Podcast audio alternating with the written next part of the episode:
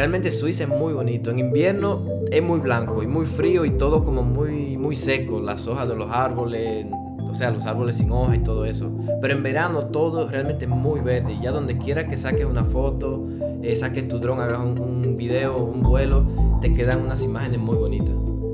Una de las cosas que más valoro a medida que voy creciendo como creador es la originalidad. Y sobre todo la autenticidad. Es fácil dejarse llevar por los comentarios y por lo que dice la gente y intentar copiar estilos que ves por ahí que progresan más rápido que tú y caer en el error de dejar de ser tú mismo. Por eso, cuando veo a alguien que tiene un estilo propio y que además lo hace de una manera única, es alguien que gana mi inmediato respeto. Eso es lo que define la persona que tenemos hoy con nosotros. Estoy seguro que su cercanía, su simpatía y sobre todo la forma que tiene en contar su trabajo te hará que tengas curiosidad sobre él y si no lo conoces seguramente vas a lanzarte a verlo. En el capítulo de hoy tenemos un creador de los que personalmente os recomiendo, no solo por su originalidad en los contenidos que hace, sino sobre todo por la belleza de las imágenes que nos muestra. Empezó no mucho tiempo atrás, eh, fue cuando adquirió un Phantom 4 a finales de 2016 eh, que ah, decidió abrir su canal de YouTube y un mes más tarde eh, su cuenta de Instagram. Empezó a alimentarla de imágenes eh, y de vídeos de los impresionantes paisajes de Suiza, que es donde vive, y a estas alturas, con apenas 40 fotos y 70 vídeos, cuenta con 10.000 suscriptores y seguidores en ambas plataformas. Así que, sin más dilación, quiero presentaros hoy con nosotros a Mario Dus, que probablemente le conozcáis mejor como Drone Pilot. ¿Qué tal, Mario? ¿Cómo estás? Muy bien, hola eh, José Ángel. Muy bien, aquí contento, feliz de poder compartir tu espacio para hablar un poco de este tema de los drones que nos, tanto a nosotros como a nuestros suscriptores tanto les encanta. Claro que sí. Bueno, lo primero que quiero hacer es darte la enhorabuena, porque alcanzar esos hitos hoy en día, sobre todo los que sabemos todo el trabajo que lleva por detrás, es algo que se aprecia al doble. Sobre todo en Instagram. Eh, yo eh, hace poco eh, entré en tu cuenta y la verdad que las fotos son espectaculares y la calidad de tu cuenta es increíble, pero la cantidad de gente que tienes ahí es admirable. Así que enhorabuena. Muchas gracias. Y mira, decirte, para, los que no te conocen, eh, hace poco subiste un vídeo de a, contar más sobre ti, pero para los que no te conocen, eh, dinos, háblanos, dinos tu, danos tu presentación de un minuto, así, eh, qué es lo que haces, cómo vuelas y, y, sobre todo dónde pueden encontrarte. Bueno, principalmente, primeramente yo soy suizo, nací en la República Dominicana, crecí allá y llevo seis años aquí en Suiza, que es donde, bueno, comencé con mi primer drone, que como dijiste anteriormente fue un Phantom 4. Eh, simplemente lo compré porque me gustaba el aparato en sí, no tanto grabar, sino volar. Eh, lo compré, comencé con mucha precaución, volé, hice videos, lo edité y dije, bueno, ya tengo un dron, voy a tratar, voy a ver si lo puedo compartir con mis amigos, con los que crecí, cosas, voy a hacer una cuenta de YouTube y voy a subir los videos ahí. Eh, lo hice. Eh, hubo un video que se volvió muy famoso, que seguro lo has visto también, que es en el que paso sobre las nubes. En, las nubes no, son es neblina en invierno aquí en Suiza. Y ese video se volvió casi viral y desde ahí dije, bueno, se le gustó a la, a la gente, voy a, voy a subir más videos.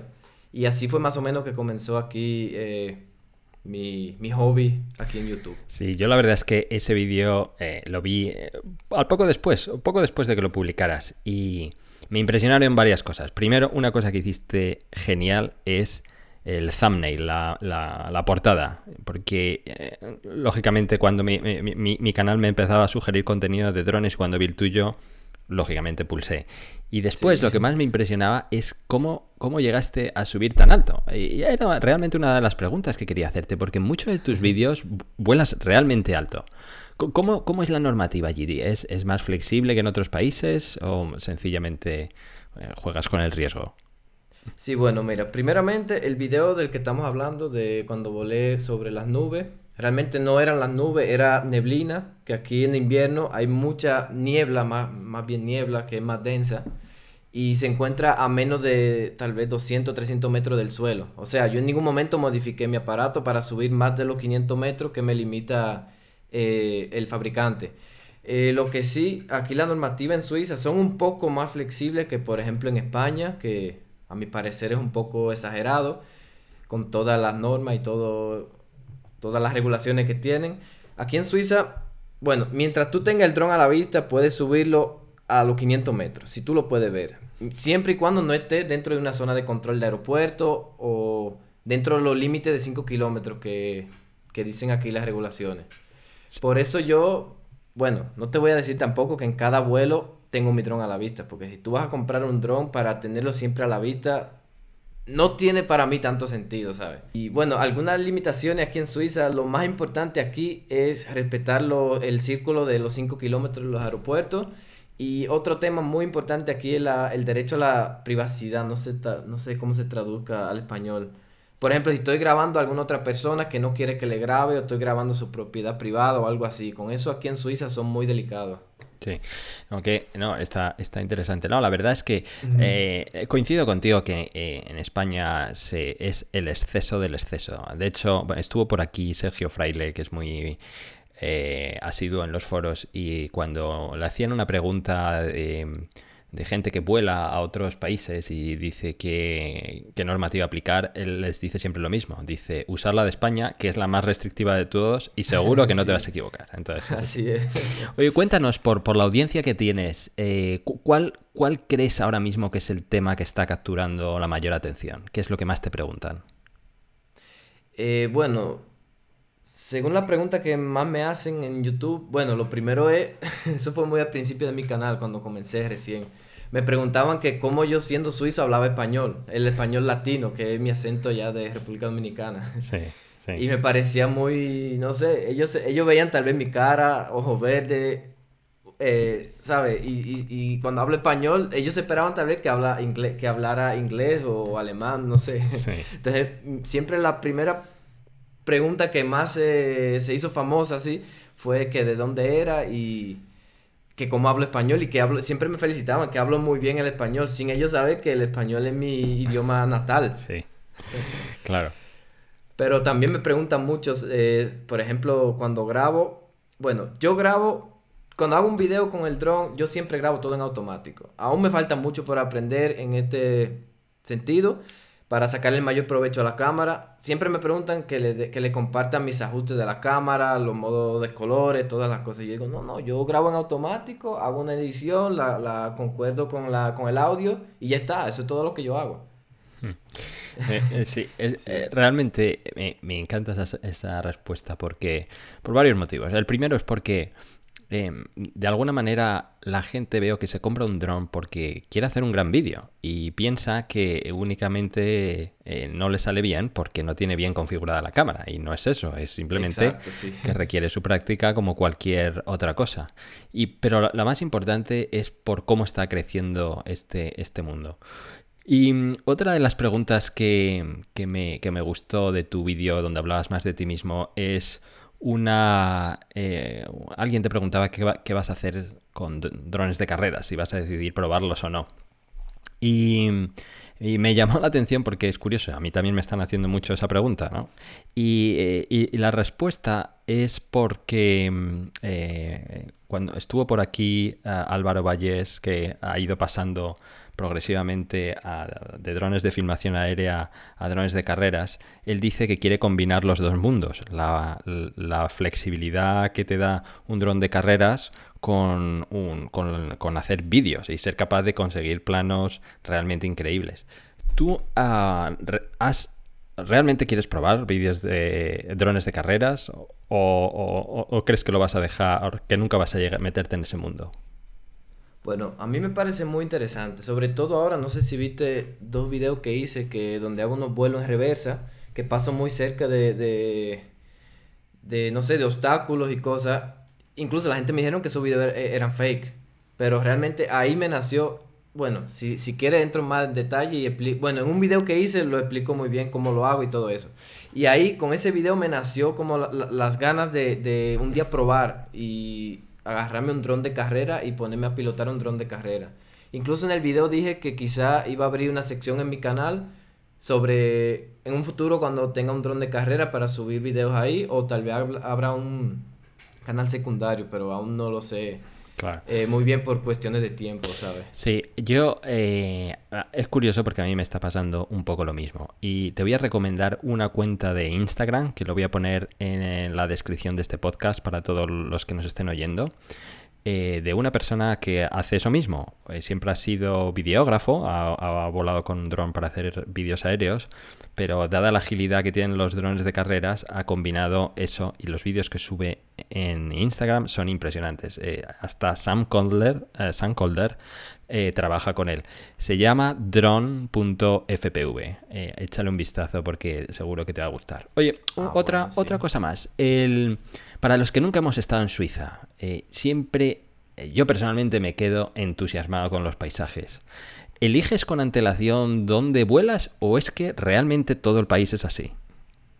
Bueno, realmente sí, más o menos voy viendo dónde sería un bonito lugar para hacer una toma hermosa, hacer algún video que quede bacano, como decimos. Pero realmente Suiza es muy bonito. En invierno es muy blanco y muy frío y todo como muy, muy seco, las hojas de los árboles, o sea, los árboles sin hoja y todo eso. Pero en verano todo realmente muy verde y ya donde quiera que saques una foto, eh, saques tu dron, hagas un, video, un vuelo, te quedan unas imágenes muy bonitas. Claro, no, la verdad es que a mí me encantaría ir. Es, es después de ver varios de tus vídeos siempre me quedo con las ganas de decir, allí, allí tengo que ir.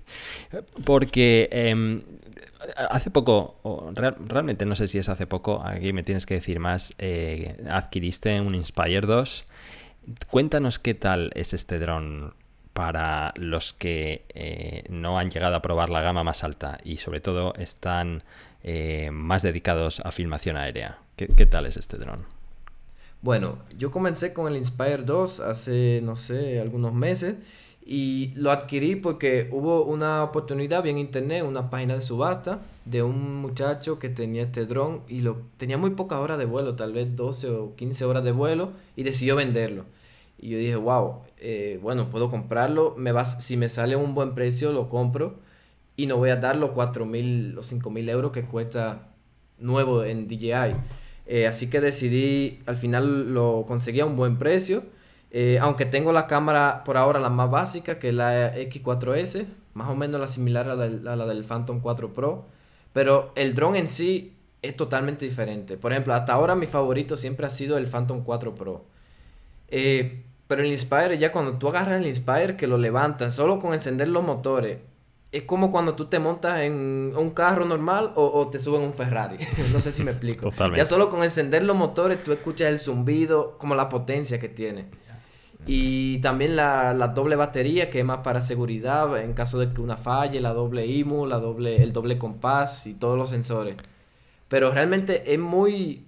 Sí me gusta mucho, aunque he tenido un poco de problemas últimamente con desconexiones y cosas, pero creo que es más problema mío de ajuste y cosas más que del dron. Entonces, ¿tú eh, recomiendas eh, empezar obviamente con cualquier otro antes de estar de entrar en esta gama? A, nivel de drones? ¿O también crees que alguien que fuera un experto eh, pero que no tuviera muchos conocimientos de, composición o de filmación aérea tampoco le iba a sacar el mejor partido? Bueno, yo pienso, mira, yo comencé con un Phantom 4, con Phantom 4, eh, un dron más o menos caro para comenzar, para hacer mi primer dron. Mucho más en esa pregunta en YouTube, en mi canal. Me preguntan que qué dron recomiendo para comenzar. Yo le digo siempre, yo comencé con un Phantom 4. Si eres precavido y tienes mucho cuidado, no te va a salir nada mal. Y por eso, si alguien va a comenzar, no tiene eh, que comenzar con el dron más barato. Puede comenzar con un buen dron si tiene la posibilidad de comprárselo. Es lo que yo le digo siempre. Ya al paso irá cogiéndole, eh, va checando todas las posibilidades que tiene con ese aparato. Esa no sé si me explico. Esa es exactamente mi filosofía. Yo también lo he dicho. No, no soy partidario de entrar con drones de juguete eh, porque son mucho más difíciles y tampoco entrar con drones de, demasiada gama baja porque realmente son difíciles. las prestaciones que no te da te hace mucho más difícil aprender. Así que yo estoy al 100% de acuerdo contigo. Si quieres entrar en este mundo y, eh, y el presupuesto es un problema, espera más tiempo, pero entra con el modelo adecuado. Ahí estoy al 100% contigo. Y oye, ¿y alguno de los drones de los nuevos, de los con lo interesante que está este verano mm, en, este mundo, el Anafi o quizás el Evo en un futuro, son drones que te llaman la atención? Bueno, eh, según, bueno, últimamente no me he informado tanto sobre todos los drones que ahora mismo. Escuché de un Typhoon, de la Anafi. El Anafi desde que lo vi me llamó mucho la atención por su eh, por su, ¿cómo digo? Su, su, físico. Me gustó mucho, parece un, un avispa, un insecto. Desde que lo vi me gustó mucho y me pareció un dron muy interesante. Pero realmente siempre he sido muy amante a DJI y siempre me he mantenido, nunca he volado, bueno, sí he volado otros drones, pero nunca he tenido uno que no sea un DJI. Sí. Y, y esta, todo esto que está, todo este ruido que está pasando en, en, en DJI ahora, eh, pues eh, esa cancelación o más bien retraso del evento del Mavic 2, eh, lo que posiblemente pueda ser un sistema completo que está, se está rumoreando que iban a anunciar, no solo el dron, sino una cámara de acción como tenía, como fue el concepto de GoPro dos años atrás, incluso un vehículo robotizado. ¿Tú, tú qué opinas de, esta, de esta jugada de JI con todo lo que está pasando? Bueno, a mí me parece un poco extraño porque tenían ya la fecha para, para la presentación y de repente como que la, aplazaron o la cancelaron. Eh, yo pienso que lo que querían preparar aún no estaba listo. Es lo, es lo, que yo pienso. Ahora, sí sería muy interesante lo que se está viendo, lo que se vio en la foto que se filtró, la cámara que se le pueda cambiar con el, el gimbal.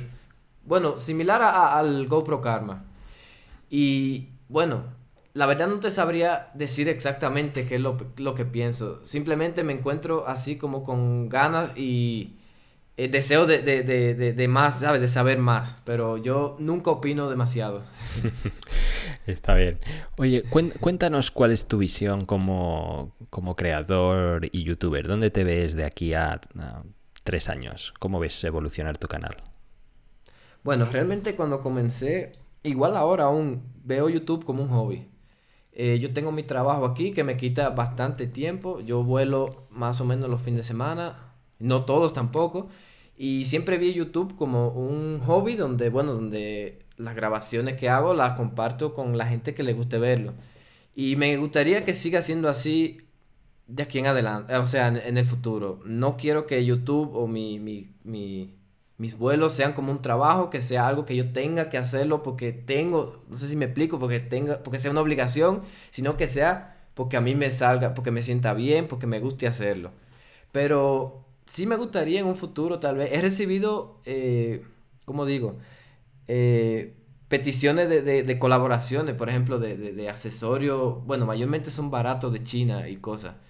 Y siempre hasta ahora lo he rechazado. Mi meta sería, no sé, llegar a los 100 mil algún día o más y llegar a los oídos de DJI, que me manden, no sé, sus drones cuando salgan. Como supongo que tú también piensas igual y muchos de aquí en YouTube. Sí, yo, yo la verdad es que ah, me, gusta que me devuelvas la pregunta porque alguna vez tengo que hablar de esto. Em, sí, yo, no es mi principal fuente de ingresos tampoco. Eh, con, es algo que me apasiona este mundo cada vez que con el que me meto más eh, más me gusta esta vida. Eh, hace un fin de semana, dos fines de semana, tuve la oportunidad de viajar por este país. Estuve en el desierto, estuve en, el cañón, varios, no el cañón del Colorado, pero otros cañones que hay por, por Nevada. Estuve en Los Ángeles y, me gusta esta vida.